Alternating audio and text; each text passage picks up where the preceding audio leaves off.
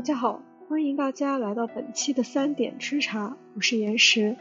本期是我们读书会第二十七期，这一期我们有幸有请到 SY 为我们带来的主题是娱乐设计主题的表现方式，参考书目《建筑细部》。下面让我们有请 SY。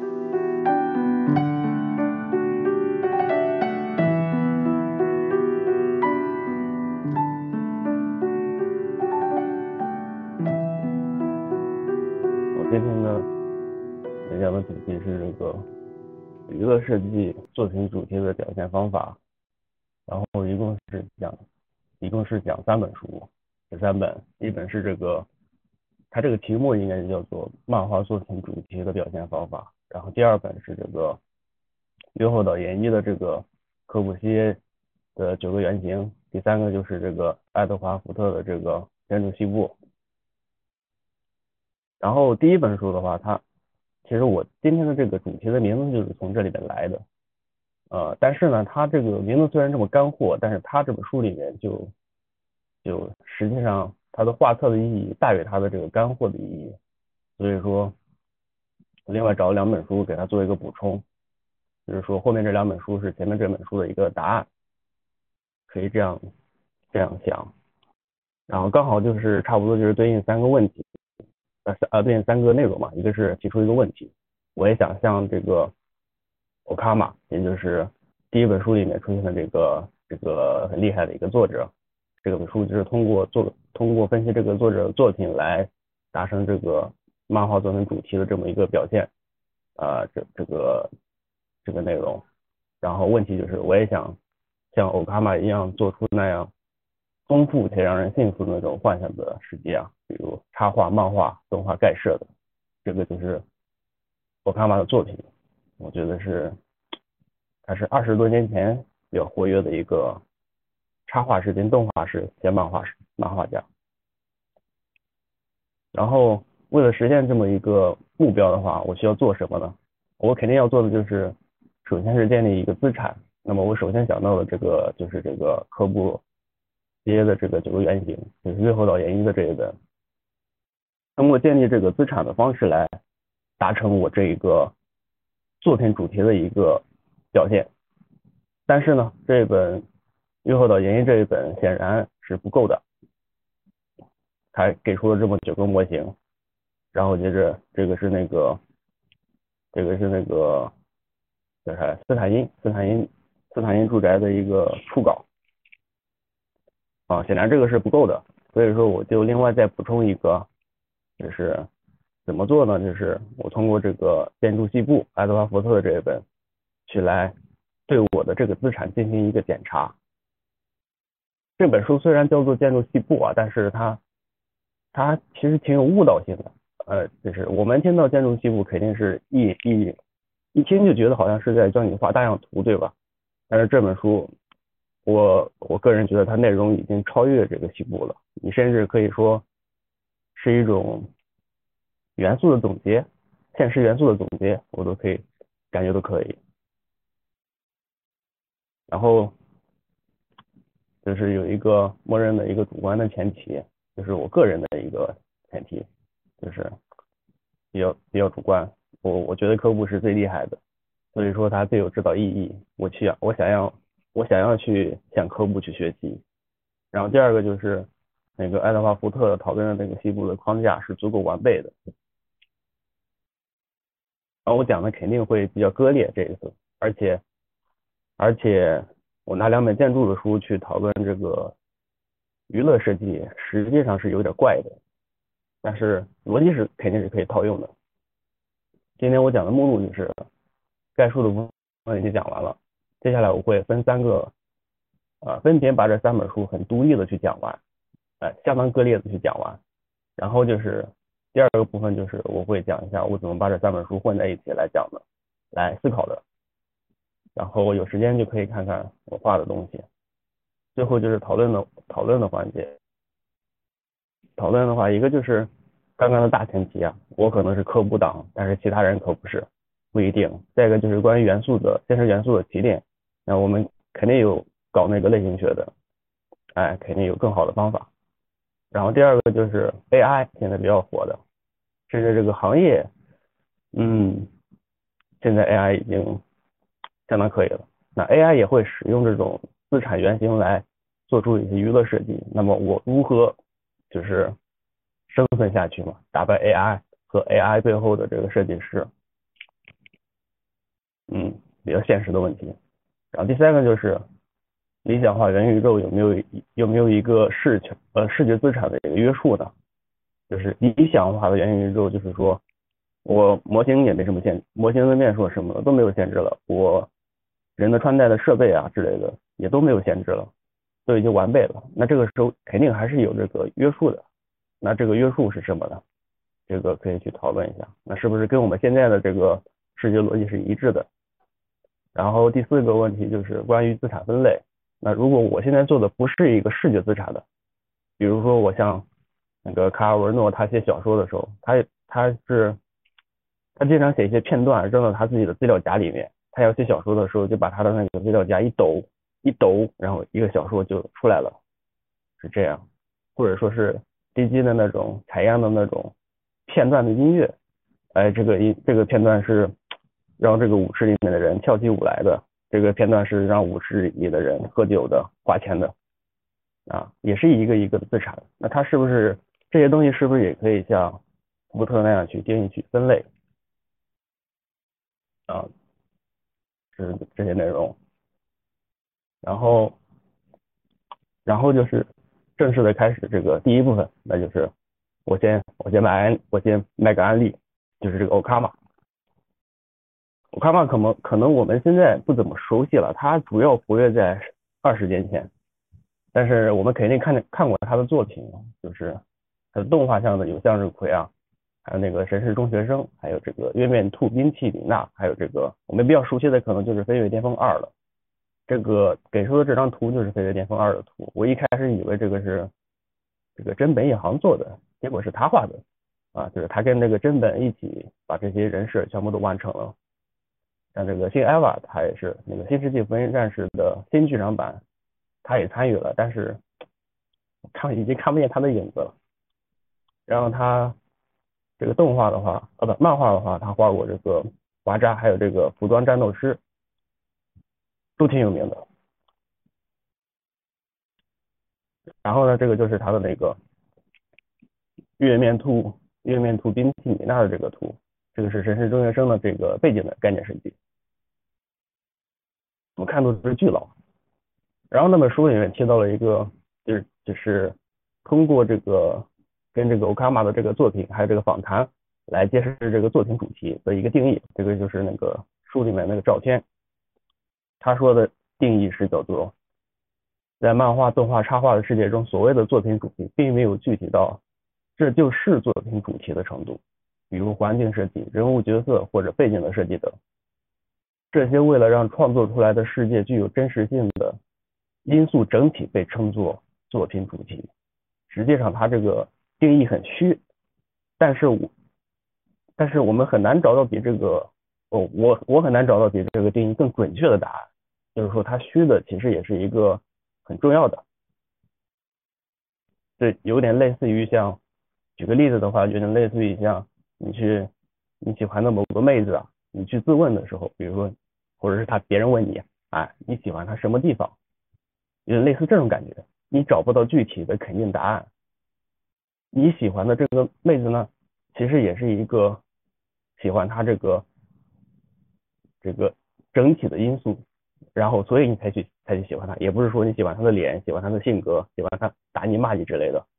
他是一个因素整体，所以说这个东西也很重要。然后通常这个团队合作的完成，团队团队合作和合作完成的这个动画或者是游戏，如果没有统一的作品主题，就会很难完成。这个深有体会，有很多人其实是很把这个作品主题归结为很肤浅的那种，比如说二次元主题、电与魔法主题，或者说异域感这种比较肤浅的这种这种解释，相当重要。我觉得这个他给的这个定义相当完美。然后呢，但是他这个里面并没有说书里面并没有把这个怎么表达这个东西。至少这个图面上怎么表达这个作品主题，他说的很模糊，他说的很模糊。然后，但是我们是一定是可以有一种这个更有效的一个拆解的方式，把这个这么模糊的作品主题，让它更容易受这个作者的把控的，而不是那么飘忽不定。那我下一步就是讲一下这个，呃，于后岛研一这个这个老师如何是拆解这个，如果如果说科布也有作品主题的话，那看他是怎么怎么完成这个拆解的啊。然后这个就是我今天要讲的第二本书，就是科布科布的原型，可能建筑学的都看过这本书，毕竟这个上面写着一个什么经典建筑建筑学必读，哎什么巴拉巴拉。这个优酷岛原因的话，就主要是把这个科布西耶的这个作品，一共分为这九个模型，其中第一排这么一个横凸形，还有这个反凹形，还有这个十字形，算是一个基础型，基础的主角的一个主角组里的一个基础型。像这个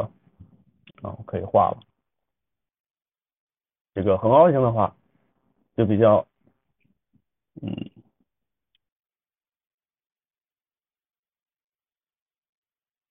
就是像这个雪铁龙雪铁龙雪铁龙住宅，它这里就是像这样把它分析出来的。我不知道大家看不看得清，这个有点小。然后朗香教堂其实也是有这么一个横凹型，然后像这样去分析它这个这个这个建筑，然后反凹型也是一样的，像这个马赛公寓这个 L 型这就不再画了，还有这个艺术家住宅也是 L 型，十字形的话。比如说这个萨福伊的这个剖面，还有这个朗香教堂的一个立面图，也是呈现一个十字形的一个形状。然后呢，这就是最基础的一个主角组最基础的一个三个三个形状，三个圆形。然后呢，根据这三个圆形，它继续往下延伸的话，就出现了下面这三个，这个回字形，还有这个这个横凹形，还有这个衣柜形。然后。它这三个逻辑跟这个跟这三个逻辑是是一跟上上面三个三个的逻辑是一致的，然后嗯，但是是通过这上面的这三个去衍生的，是主角组的，然后最后就是三个配角组的，就是这么一个糖金形，还有这个横梯形，还有这个屋屋顶，哎，就是这个刚刚说的回字形，这个是那个这个什么住宅，它中间放了一个这个。这么一个回子的感觉，但是它是这个刚刚那个横凸形的一个变形，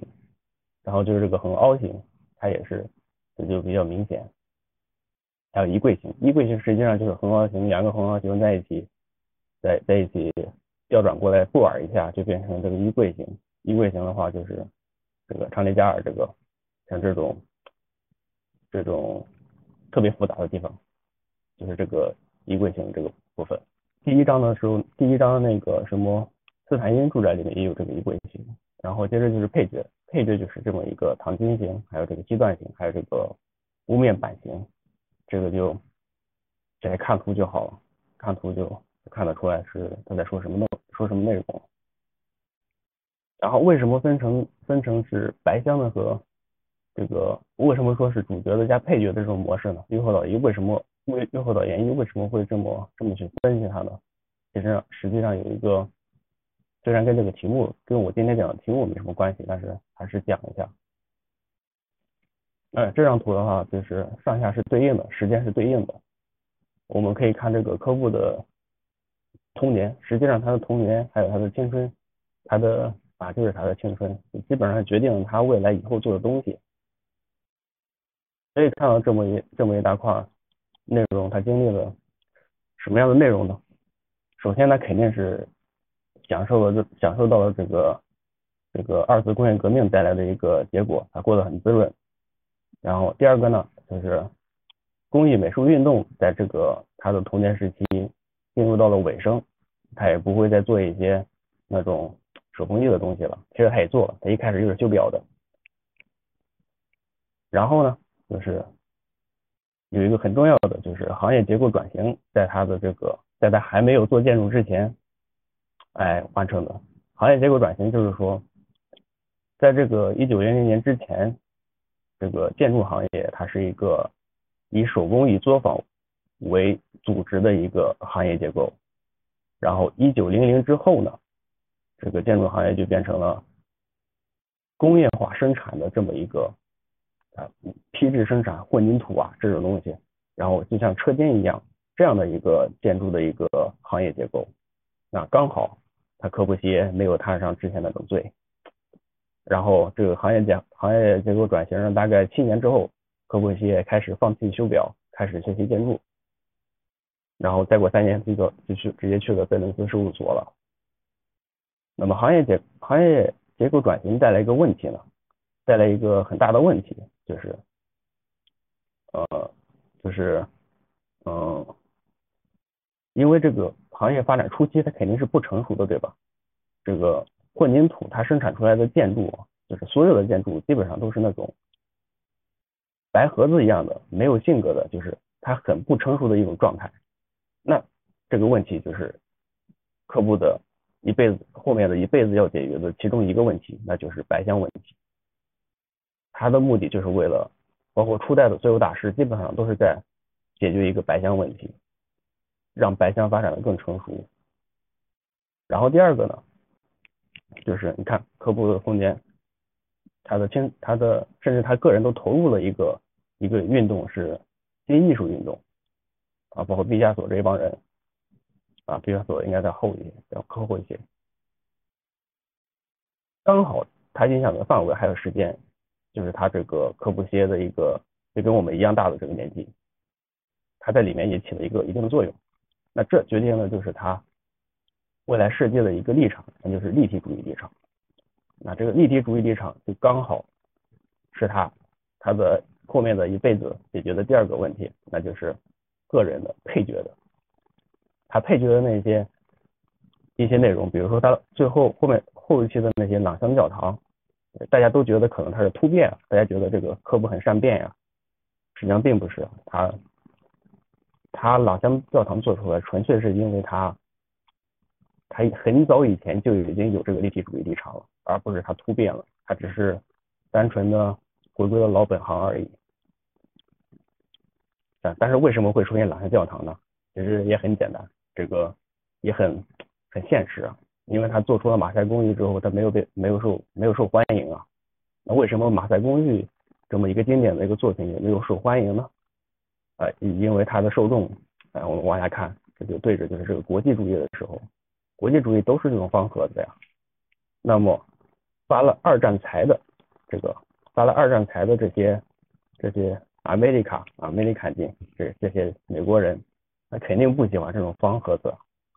啊。美国人肯定是喜欢这种这种赚了钱的美国人，肯定是想要凸显自己的品味，然后他们更喜欢的是一些构成主义的东西。所以说，哎，马赛公寓并不受欢迎。科布也很聪明啊，他做完马赛公寓，过了三年，就立马就变成了这个朗香教堂，朗香教堂的样子。哎，大概是这样。这个就是更深层次的这种，为什么说为什么月后导演一把这个科布的作品分解成主角和配角两种模式来去分析。好，然后我可以给大家看一下，可能不是建筑学的，听起来有点有点模糊。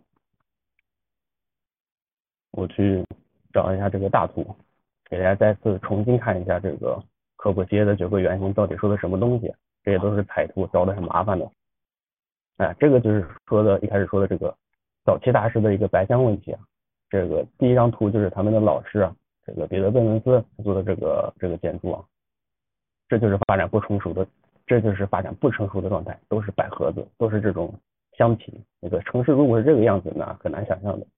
那早期大师包括这些科布、密斯、赖特，他们做的基本上都是解决，把这个白箱变得更加更加成熟。啊，赖特的做法就是，就是叠盒子，把这个盒子叠的越叠越多，越叠越多，这个很 low 的做法。然后密斯就很就很聪明啊，他是解除这个箱体的这个这个解除解除箱体的这个形式，然后构筑这个空间的，他这就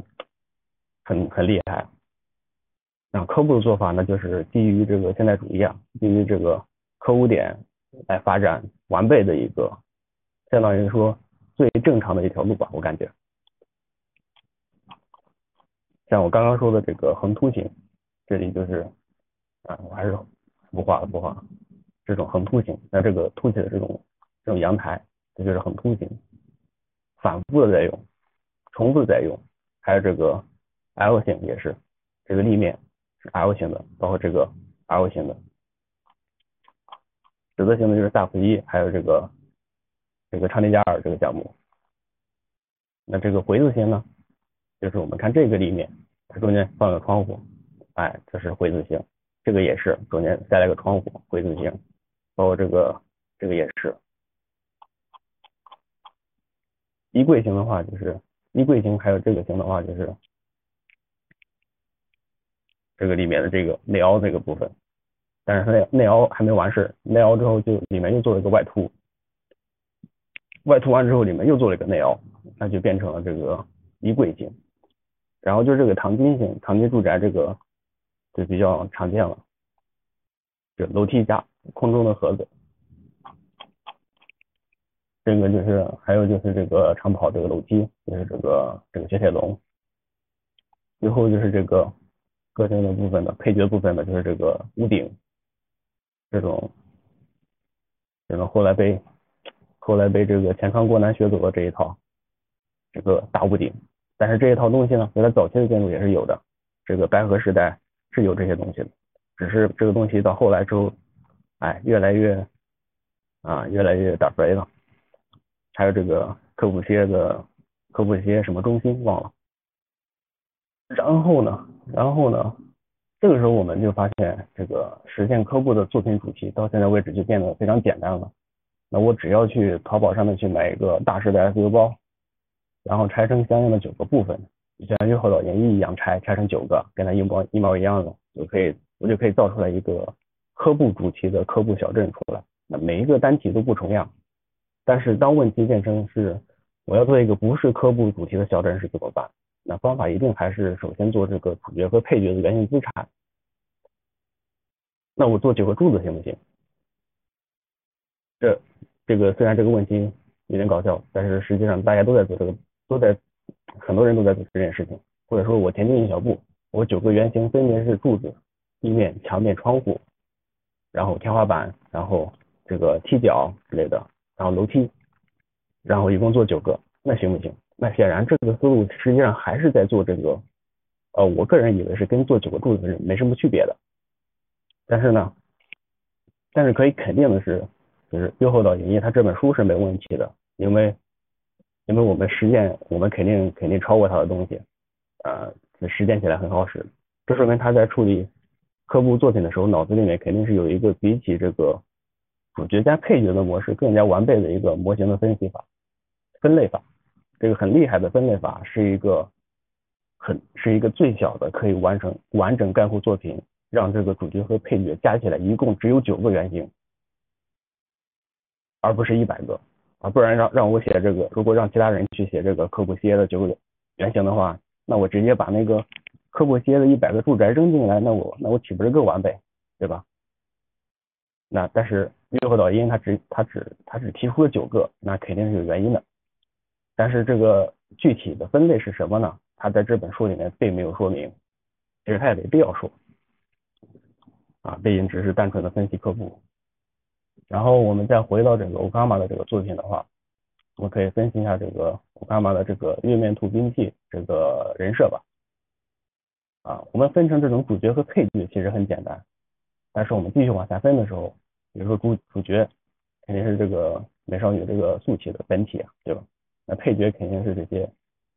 兔子啊，还有这个兵器啊，这个萝卜这些之类的。但是比如说我拿配角再去继续往下分。这个萝卜的兵器、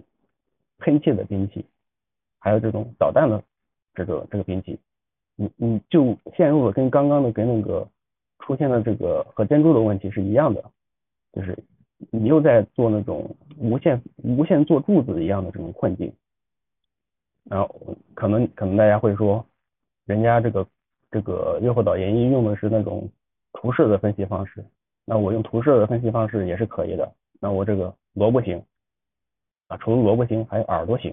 除了耳朵型，还有它的头发的样子，这个包包的这个形状。那同样的还是无限做柱子这种思路。多数情况下，无限做柱子思路做不出来。第一件事情并不是说反思思路，其实是反思反思柱子，然后不断的迭代柱子，然后这件事就没完没了了。这个刚刚说到这个具体的这个更细致的一个分类呢，就要在这个第三本书里面去找到，就是爱德华福特的这本《建筑细部》啊，我讲的可能有点枯燥啊，目标就是获得一个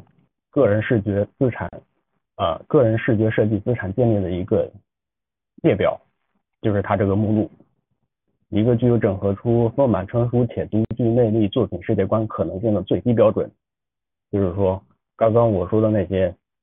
我列了很多，比如说天花板、地板这种细部无穷无尽，对吧？那我现在就可以把它们归类为五种，那这件事情就解决了。啊，接下来我就把这五种细部一一去解释一遍。第一个是关于这个一致性的细部，那什么是一致性的细部呢？就是。这个细部只不过是，哦对，我解释一下，这个细部这个东西，啊，细部的经典含义是这个，是这个局部之整体之局部。然后我们在我这个讲解讲解里面，大家可以把它直接粗暴的想象成它是一个元素，或者是它是一个原型，都可以。它叫做 detail 对吧？你你怎么理解都可以。但是细部可能有点有点指向大象图、大象图之类的东西啊，提前说一下。啊，这个关于一致性的细部呢，就是他们不过是大的设计理念在小处的理小处的延伸，就是说它是一个理念上的一个一致。就比如这个包豪斯的这么一个建筑和包豪斯里面的这一个门把手，它们虽然形式上不一样，但是呢，包豪斯为什么做成方的呢？它是现代主义，它功能至上，对吧？所以它做成方的，方的适合人住啊。但是这个门把手为什么不是方的？门把手它是因为人要手去握这个门把手，所以说它去做成圆的。这两个形式完全不搭边，但是它是它的一致性的一个细部。第二个第二个这个细部，第二种细部的话就是关于母题的细部。这个母题的话就比较简单，它定义就是在所有的尺度上和材料上重复使用同一个几何装置以解决所有问题。那最经典的这个。这个例子啊，就是哥特啊。我从小的说吧，这个最小的这个是，这是一个哥特的骨灰盒，尖拱、圆窗、三角山墙，是这样的。然后这个是一个哥特的棺材，哎，这个尖拱，这个三角山墙插在这边了啊，不知道。然后圆拱，圆拱，然后这是一个哥特的屏风，这个尺度又比上面又大一堆，它也是。监拱，这个这个监拱，还有这个叫啥拱券吧，忘了，还有这个玫瑰花窗一样的，再到这个最大的一个尺度，就是这个建筑的建筑教堂的外立面，它依依然还是这么一个监拱三角山墙花窗，这个东西它就是它重复使用的一个母题，哎，这个相当好看。这么一张大图，实际上是这张图的这么一小就这么一丢丢这么一部分，这就是这就是宇宙，这就是这就是人类重复啊。然后第三个定义呢，就是这个细部是构造的明确表达。啊，什么是构造呢？比如这个水晶宫嘛，水晶宫肯定是这个也是钢构的，大家一看到这种细部就知道它是钢构的啊，甚至建筑学的可能会觉得。脑子里面还会出来什么跨距的十二分之一，就是两宽之类的这种数字都会出来，就是这种细部，它就是关于这个建筑的构造的一种细部。还有一个例子就是，比如说西南片区的一些一些民居啊，它那个不是有那种抬梁式的那种架构嘛，对吧？那个是抬梁式？哦，对对对，是穿斗穿斗穿斗式的那种架构。那个我们只要看到那个穿斗的格子，我们就知道那个房子是木构的。所以现在好多景区，它虽然用用那个用那个混凝土去造那个房子，但是它会在那个混凝土的表面上，拿那个红油漆去画一个画一个那么一个格子的形状，那就是假装那是木构的。那个东西也是关于构造的一个明确表达。然后定义四呢，就是对于建造的明确表达。建造这个东，这个细部应该是我们应该是建筑学里面是最熟悉的一种细部啊，它就是大样图。就比如这个蓬皮杜的话，这个我这个这个楼梯是怎么挂在这个上面的？我肯定有一些细小的一些结构把它撑起来，那这个就是它的细小的结构。它这个东西把这个这个楼梯撑起来了，或者说是把这块玻璃撑起来了，这个就是关于建造的细部。呃，不是建筑学的可能会对建构造跟这个建造有点混淆。那有一个很大的区别呢，就是像这个水晶宫的话，我们看到的这个钢构就代表了这个东西就是由钢钢构完成的。但是这个建造的细部呢，你看着是钢构，它里面实际上它是一个钢混的一个结构，它跟构造是没有关系的，它只关乎于建造，这是两个的区别。然后最后一个细部就是。具有自明性的一个细部，就是说它不连续于概念，与包罗万象的组成不相关，它追随自由的秩序，追寻自由的配置。举个例子，就是还是这个门把手为例，这个门把手是阿尔瓦阿尔托的。虽然这个门把手是阿尔瓦阿尔托的，但是这个房子可不一定是不一定是阿尔瓦阿尔托的，因为他当时是他做了很多这个门把手，他拿去卖了，所以说这个房子不一定是阿尔瓦托阿尔瓦阿尔托做的。如果这个房子是一个教堂的话，那么我这个门把手显然是一个有机的人情味的，或者说是功能主义的，是这样一个理念的一个门把手。但是我这个房子它是哥特的，它是一个形式主义的。这样的话，这两个东西就是这个局部和整体，实际上就是一种颠覆的一种状态。它就是这个门把手自己就是追随自由的秩序，追寻自由的配置。这是最后一种细部。这样我这还得还有这个还是阿瓦尔托的，这个是水杯。如果我把这个水杯，它可以放在任何地方，它就是一个自明的细部嘛。我想想，这本书就讲完了，那么开始开始讲这个怎么三两本书放在一起看了。这样我就把这个这两本书最后后面两本书这个成书的逻辑可以列成这种思维导图的方式，就比较一目了然。那越后到研一，他谈的是 A 和 B 主角主角和配角。那 A 分为了一二三四五，B 分为了一二三四五，但是一二三四五怎么分他没有讲。这个 A 和 B 加起来一共是九个，就是九个原型。那爱德华福特呢，他没有分 A 和 B 啊，他是上来直接就一二三四五，把这个细节的部分，把元素的部分分成了五种，包括了所有的东西啊。我反正是没找到什么什么细部没有在这个分类之中。当然，他这个书后面还把这个。每一种细部又细分了一些东西，但是无所谓了。然后呢，他没有分主角和配角，或者说是他很少谈这个这个东西。那这两本书放在一起，那其实就是互补的。那这样的话，这两本书加在一起的逻辑就可以解决我第一本书里面的如何实现作品主题这个难过的问题。这样我们再回头看一下科普西耶的九个原型啊，这个横凹型，包括这个基础型啊。横凹型它代表了什么含义呢？首先，它一定是一个是首先它一定是母题的，因为它是白箱的母题，对吧？第二个呢，它带来的信息是它做了一个外凸，它下面肯定有柱子，所以说我认为它是它也是一个关于构造或者建造的一个啊，它是关于构造的，不是建造的，是关于构造的一个一个一个原型。第二个同理，反凹型也是一样的，十字形也是一样的，因为十字本来就是这两个东西融合在一起的。下面的这三个呢？这个回字形呢，实际上它是一个建造的一个建造的一个一个一个基部。哎，我们刚刚也看到了，这个立面上挂了一个窗户，对吧？那个窗户是怎么安在这个立面上面的？那肯定是构造的，啊不，肯定是建造的，就是那个大样图，对吧？还有这个衣柜型，衣柜型其实也是关于这个建造的，它这里肯定是塞着东西的。还有这个反反凹型。呃，反凹型还有衣柜型都是在关于这个建造的。然后呢，就是这个长金型，那显然就是白盒子，就是关于一致性的。其实这这六个都是关于一致性的。然后像这个长跑楼梯还有屋顶，这个这两个就是自明性的了。屋顶肯定是自明的，呃，只有科布是这么做的。它追寻自有的配置，对吧？追寻自有的逻辑，还有这个这个长跑楼梯肯定是。它放在哪里都可以。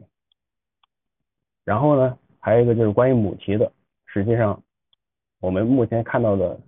前面的六七个这七个模型全部都是关于母题的，它们都是关于一个空中的盒子或者是地上的盒子这么一个母题的一个一个元素，这样我们就可以形成一张图表，就是一个就是我们当谈论到科布的作品主题的时候啊，那就可以画上一个图表。这其实很很主观，但是可能，但是我觉得就比较清晰了一些。这个紫色的部分就是配角，这个白色的部分就是主角。然后建造的部分有主角也有配角，字名的基本上都是配角。构造的，就是也有主角也有配角，母题的也有主角也有配角，一致性也是一样。这个图说的是白墙时期的哈，那白相后的话，这个字名性的部分应该是变得更长一些。虽然这个图相对主观，而且还保还是保持了这个作品主题很虚的这个特征，但是我想要把控它的目的还是实现了。至少我可以说，我可以有目的性的调整每个部分的占比来改变味道。这样的话，我们再回头看欧卡玛的话，那我我就会我就会觉得这种把这个，比如说我在我在讨论兵器的时候，我不是分成了主角和配角吗？那个兵器，我把兵器。又往下无穷无尽的去分析，实际上就很傻的这个行为。那我应该怎么做呢？比较好的一个状态就是我把主角和配角压起来，加起来一共只要我这我这就我这所有的元素里面能够包含了建造的自明的构造的母题的一致的所有的这么一个内容，那我就可以说明我这个作品是一个丰满的作品，然后。如果我在这个丰满的作品之上，我还能分出主角和配角，那我这个作品就是有一个标识性在了。实际上它就是有标识性了。你能分出主角和配角，那就是有标识性。那我这张作品就是好的作品，就是一张完美的作品。当我们自己去自己去创作的话，就是说有迹可循了，而不是纯粹的那种，哎，我今天想到了，或者说是现做现改，比要那比那种要。舒服的多，而且准确啊。然后就是我刚刚操作的时候，就是我刚刚解释这个东西的时候呢，是不是遇到一些问题？就是就是个人操作的时候再解释一下。比如说第一点就是处理的对象是什么？当我是处理单体或者是场景或者是插画还是设计的时候，就算我是处理同一个道具，那我达成让人信服的条件也是不一样的。就比如说我刚刚在说这个这个人设还有这个道具的时候，犯了一个问题，那就是我不知道哪里是自明的，哪里是哪里是哪个部分是自明的，哪个部分是一致的。那个时候实际上就关乎我处理对象是什么东西。比如说我现在处理对象如果是一个单体的柱子的话，那我要求的其实是对于这个柱子而言，我的五种细部是什么？我一定要有啊。比如说柱础，柱础肯定是建造的，啊，然后这个柱身上面这些细纹肯定是肯定是建造的，肯定是构造的，它是是都摞起来的，这个这种构造对吧？然后它母题的母题的它就是重复这些，一圈又一圈，一条又一条，母题的也有，那么自明的这个上面的艾欧尼亚的这种这种花对吧？自明的也有，哎一致性的呢？一致性的柱子是要支撑的，那一致性的。基本上这些都是一致性的，都是为了撑起这个柱子，都是一个一致性的结构。这样的话，但是嗯，但是如果说如果说我们这个柱子放在这个对象是一个这么一个宫殿里面的话，那我这个这个柱子那就不用这样想了，因为对于宫殿来说，我的柱子只是一个构造的或或者是建造的一个元素，我只要有这么一个元素就可以了。至于说它上面有没有花，其实实际上对于这张图来说没有任何影响。啊，另外就是插画和设计的区别啊，就是如果这张图是个插画的话，我这里不表达不表达都可以，但是如果是设计的话，因为设设计的话牵扯到这个东西是一个，就是有机会我的玩家可以看到这个柱子的全貌，所以我这个柱子必须得做成这么细才可以，这就是插画和设计的区别。所以说，即使是同一个道具，达成让人信服的条件也不一样，这是第一个问题。第二个问题就是分析之前一定要预先有一个定义啊，也就是说狭义的一个作品主题，比如说古典的，它是现代的还是科幻的？那我这么一个现代主义的建柱子，它依然是一个完整的柱子，虽然它什么都没有，但是我们依然可以分析啊，它只有一个元素，那就是表面这种这这层这层呃磨砂一样的材质，但是它又什么都包括了，怎么解释呢？那在在这个现代主义的这个背景之下，我这个表皮本身它就可以表，我们看到这种表皮，我们就知道它是一个不是钢筋混凝土的，就是砖构的。然后它是涂抹在这个柱子上的，建造的也有了，母题的呢，它表面的颗粒实际上是重复的，那那母题的也会有，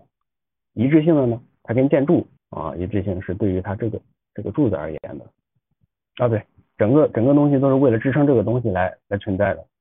这个这些这些这些内容，哎，那一致性的也有，还有一个就是自明性的，自明性的，自明性的，它可能这个外面外面表皮的这一层这一层磨砂状的东西，它是一个隔热层，它是一个什么样的东西？总之是有这一层含义。就是说，虽然它只有这一个元素，但是在这个现代主义的这个背景之下，它依然是一个完备的，所以我可以这样做。但是如果是古典的话，那这个东西就完全不行。第三个问题就是资产归类重合，什么内容重重合的和重合的量都跟这个作品主题是表达相关的，就好像刚刚那个柱子一样，它它的内容都包含了，最后会达最后给人的给给人的感觉呢就是现代主义。那这里我举了一个加马的一个作品，这张图里面啊放大一些吧。这张图里面，它只有两个元素，一个是这个钣金壳体，另外一个就是这种密集的电子设备。但是这两种元素包含了五种细部的所有类型。钣金壳体可以代表什么？代表是冲压冲型冲压出型的，它是一个自明的啊，哎，好混乱。我们看到这种钣金壳体，肯定能想到里面肯定是钢构或者混凝土，这个是构造的。然后就是它本身这这个。每一块板金壳体跟每一块板金壳体连接的部分肯定是这种这种这种线条这种点元素对吧？那它肯定是建造的一个元素。然后母题的那就很明显了，因为都是用这个板金壳体来构造的，它它一直在重复它自己。然后再一个就是一致性的，那就是一致性表达这个建筑，反正是反正是有的。然后接着最后一个就是一致性。最后一个就是自明的，自明的显然就是这个密集的电子设备。那么这种这种这种类型的重合可以带来感受，比如说权权威还有精致化，类似这样的一个感觉。然后第四个问题就是，个人以为啊，这个在娱乐性作品中，自明性的细部在本质上属于包括了分析对象的更大整体的关于一致性的内部。这里的自明或者说颠覆行为是相对于主体分析的，而不是更大的整体。这个怎么理解呢？还是这个阿尔瓦阿尔托的这个这个门把手。我们刚刚讲这个一致性的时候是把它当作为例子的，但是呢，当我们讨论的这个对象不是这个建筑的时候，而是这一个包括了阿尔瓦阿尔托本人的一个地区的时候，那这个那这个门把手显然就是一个关于一致性的了。啊，因为阿尔瓦阿尔托的建筑肯定也在里面，对吧？这个就是分析的对象变成了更大整体的时候要考虑的问题。这个门把手自明性的，一般来说这种，嗯，自明性的这种元素会给你的画面带来一些戏剧感或者是冲突感，就是你觉得它很有意思，但是很多情况下会忽略到它有一个更大的一个前提的。那这么一个典型的一个例子就是，比如说《遇见少年》那种题材里面，突然有人开坦克炸那些遇见少年，啊，这就比较搞。还有《葫芦娃大战变形金刚》，还有这个观音长的奥特曼，这个就是典型的强调自明性元素，但是忽视了更大意义的一致性的一个典范，太 low 了。这样最后我这次的分享的结果还是没有给出更加具体的这个作品主题的一个定义啊，但是我多少想要把控它的目的还是达成了。这样我再去自己分析我自己喜欢的作品，不断的去分析分析不一样的，在这个基础之上，我去画速写，我去理解学习，最后我一定也会画出来我自己喜欢的东西，也就是说个人风格。之前上次分享那个深泽直人的时候，这个米查埃拉老师问我这个怎么样出图，怎么样快速出图，好像大概是类似于怎么样让保持想象力不枯竭，然后疯狂产粮，类似这种感觉。我的回答是多看多学习，感觉不是很充分。这次的分享应该更具体了一些。最后放一个希德米德的话，希德米德是那个赛博朋克的视觉之父啊。我们现在能看到的所有赛博朋克都是他都是从他这里来的。他说过一句话，就是想象力其实就是记忆。你记录一下你所看到的东西，于是有了经验，然后你把不同的经验组装起来，无论是音乐创作还是代码还是公式，都是这样。想象力是把知识用新的形式重新编排。啊，如果说之前的那个深泽直人是用新的形式的话，我今天讲的就是记录还有重新编排。然后我讲完了，最后就是一个讨论的环节。讨论环节就是刚刚的大大前提，我是我是科务党，可能。可能数据可能数据我才可能是格罗提乌斯的，哎，那么第二个就是关于现实元素的，我们之中的类型学大佬可以来来说说话。然后第二个就是关于原型资产的这个关于 AI 的，还有元宇宙的，还有资产分类的，然后我就讲完了。